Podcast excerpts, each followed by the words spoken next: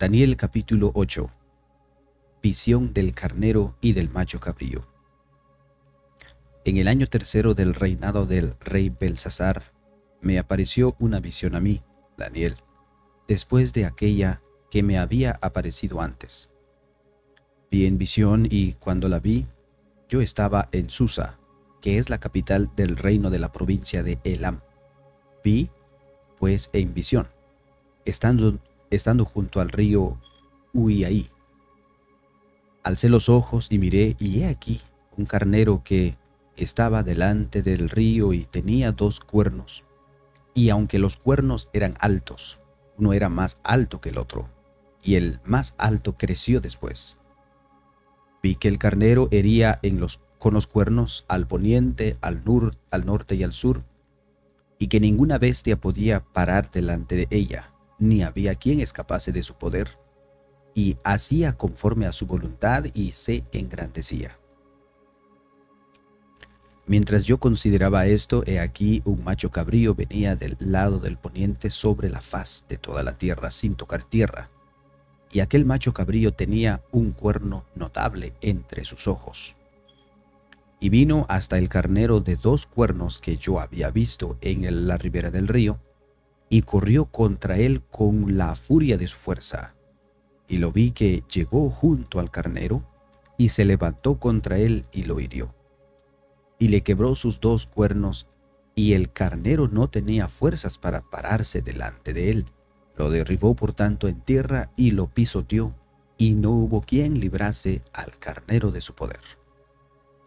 Y el macho cabrío se engrandeció sobremanera, pero estando en su mayor fuerza, aquel gran cuerno fue quebrado. Y en su lugar salieron otros cuatro cuernos notables hacia los cuatro vientos del cielo.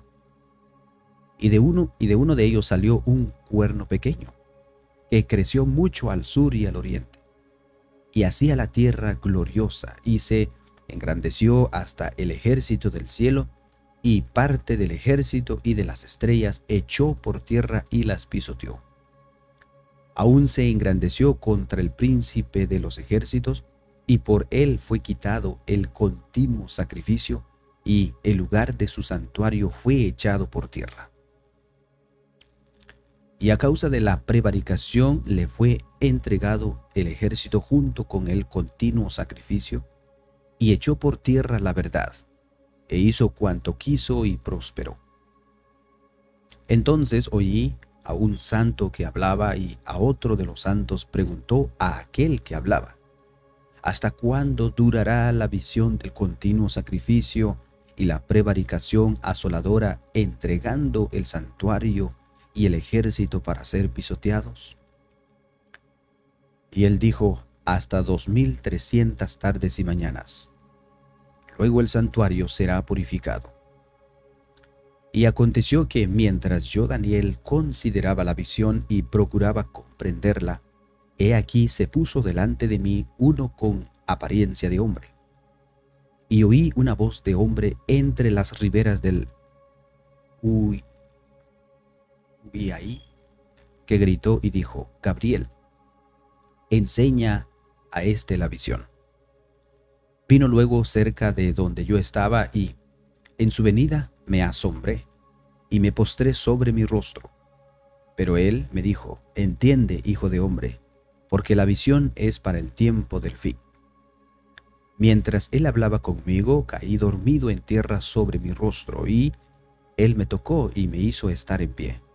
Y dijo, He aquí yo te enseñaré lo que ha de venir al fin de la ira, porque eso es para el tiempo del fin. En cuanto al carnero que viste que tenía dos cuernos, estos son los reyes de Media y de Persia. El macho cabrío es el rey de Grecia y el cuerno grande que tiene entre sus ojos es el rey primero. Y en cuanto al cuerno que fue quebrado y sucedieron cuatro en lugar, significa que cuatro reinos se levantarán de esa nación, aunque no con la fuerza de él, y al fin del reinado de estos, cuando los transgresores lleguen al colmo, se levantará un rey altivo de rostro y entendido en enigmas, y su poder se fortalecerá, mas no con fuerza propia, y causará grandes ruinas y prosperará y hará arbitrariamente y destruirá a los fuertes y al pueblo de los santos. Con su sagacidad hará prosperar el engaño en su mano, y en su corazón se engrandecerá, y sin aviso destruirá a muchos, y se levantará contra el príncipe de los príncipes, pero será quebrantado, aunque no por mano humana.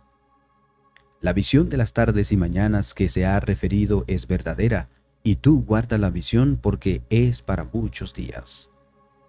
Y yo Daniel quedé quebrantado y estuve enfermo algunos días, y cuando convalecí entendí los negocios del rey, pero estaba espantado a causa de la visión y no la entendía.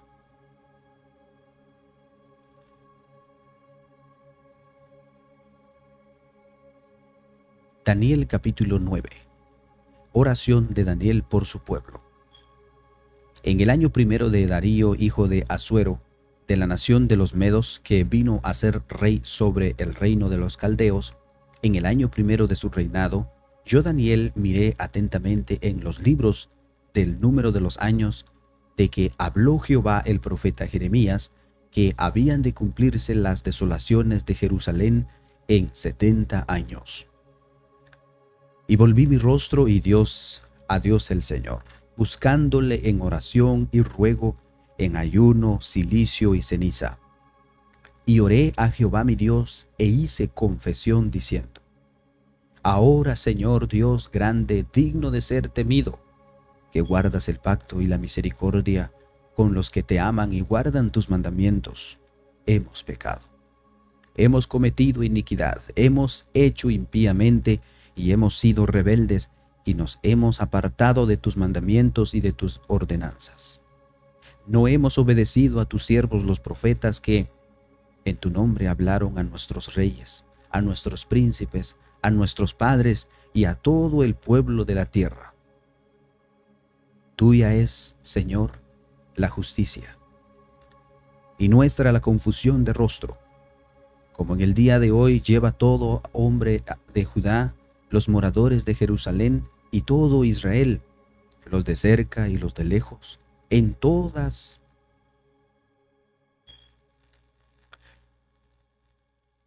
en todas las tierras a donde los has echado y causa a causa de su rebelión con que se rebelaron contra ti. Oh Jehová, nuestra es la confusión de rostro, de nuestros reyes, de nuestros príncipes y de nuestros padres porque contra ti pecamos. De Jehová nuestro Dios es el tener misericordia y el perdonar, aunque contra Él nos hemos rebelado y nos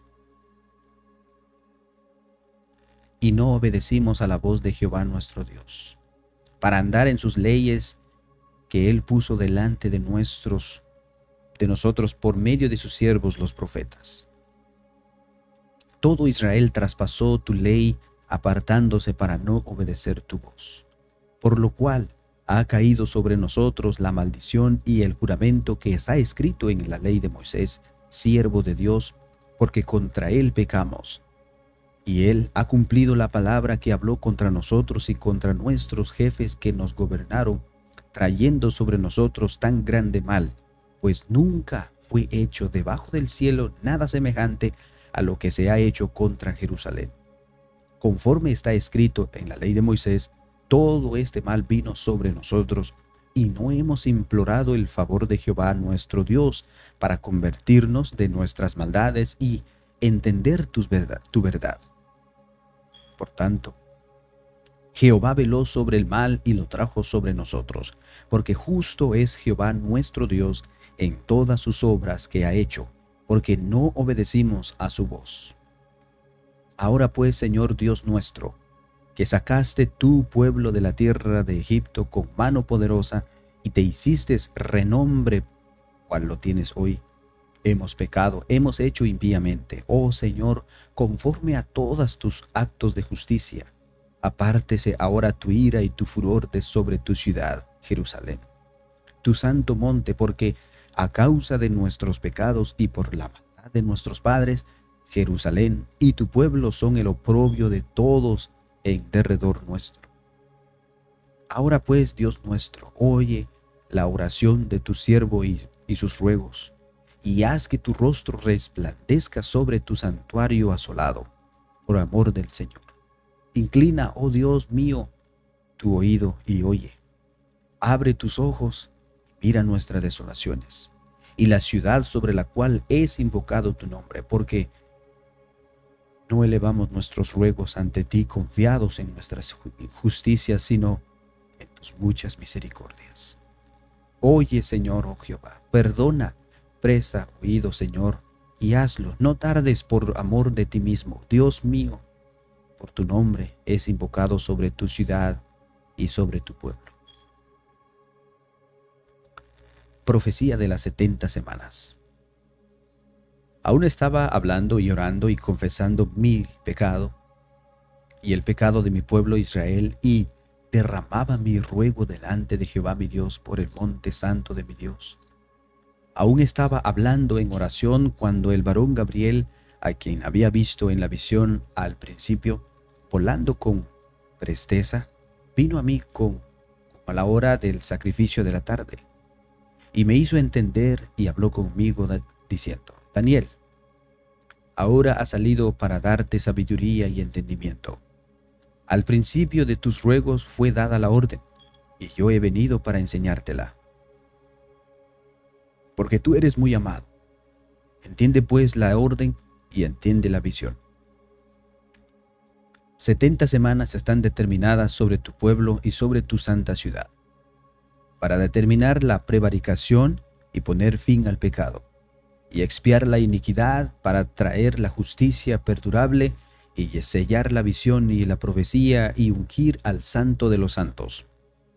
Sabe pues y entiende que desde la salida de la orden para restaurar y edificar a Jerusalén hasta el Mesías príncipe, habrá siete semanas y sesenta y dos semanas se volverán a edificar la plaza y el muro en tiempos angustiosos. Y después de las sesenta y dos semanas se quitará la vida del Mesías, mas no por sí, y el pueblo de un príncipe que ha de venir destruirá la ciudad y el santuario, y su fin será con inundación, y hasta el fin de la guerra durarán las devastaciones. Y por otra semana confirmará el pacto con muchos. A la mitad de la semana hará cesar el sacrificio y la ofrenda. Después, con la muchedumbre de las abominaciones vendrá el desolador, hasta que venga la consumación y lo que está determinado se derrame sobre el desolador.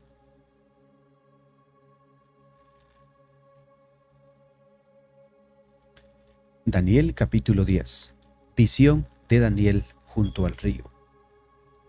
En el año tercero de Ciro, rey de Persia, fue revelada palabra a Daniel, llamado Belsasar, y la palabra era verdadera y el conflicto grande, pero él comprendió la palabra y tuvo inteligencia en la visión.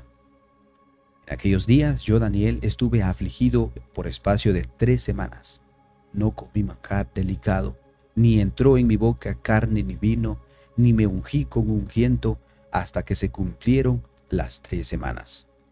Y al día 24 del mes primero estaba yo a la orilla del gran río Idequel. Y alcé mis ojos y miré, y he aquí un varón vestido de lino, y ceñido sus lomos de oro de ufaz. Su cuerpo era como de perilo, y su rostro parecía un relámpago, y sus ojos como antorchas de fuego, y sus brazos y sus pies como de color de bronce bruñido, y el sonido de sus palabras como el estruendo de una multitud. Y solo yo, Daniel, vi aquella visión. Y no la vieron los hombres que estaban conmigo, sino que se apoderó de ellos un gran temor y huyeron y se escondieron. Quedé pues yo solo y vi esta gran visión y no quedó fuerza en mí. Antes mi fuerza se cambió en desfallecimiento y no tuve vigor alguno. Pero oí el sonido de sus palabras, y al oír el sonido de sus palabras, caí sobre mi rostro en un profundo sueño, con mi rostro en tierra.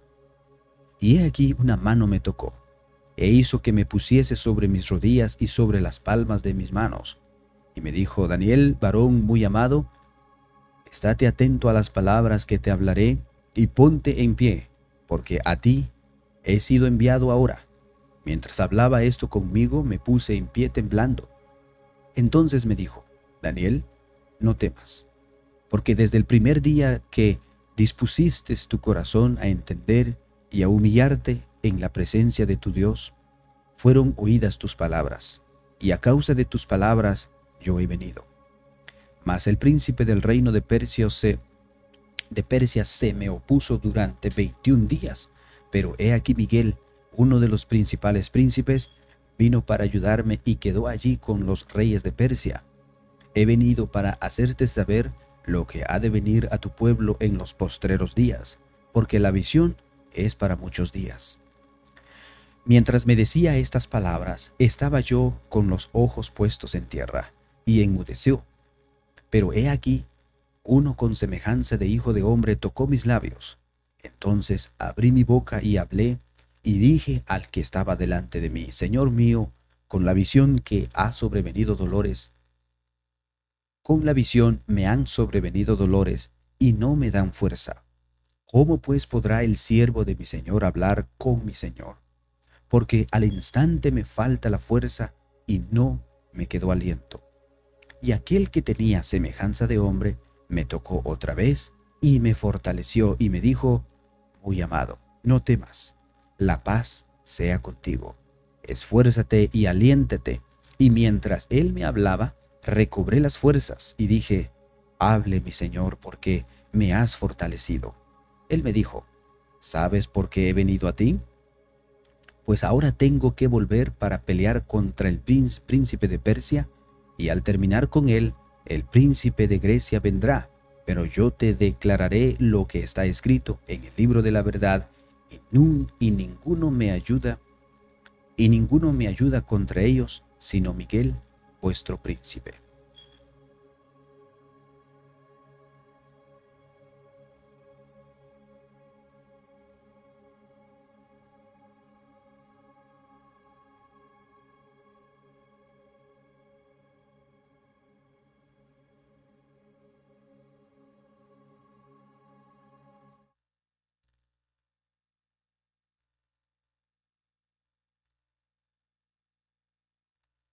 Qué bendición hermanos, hemos llegado al final de nuestra lectura bíblica del día de hoy.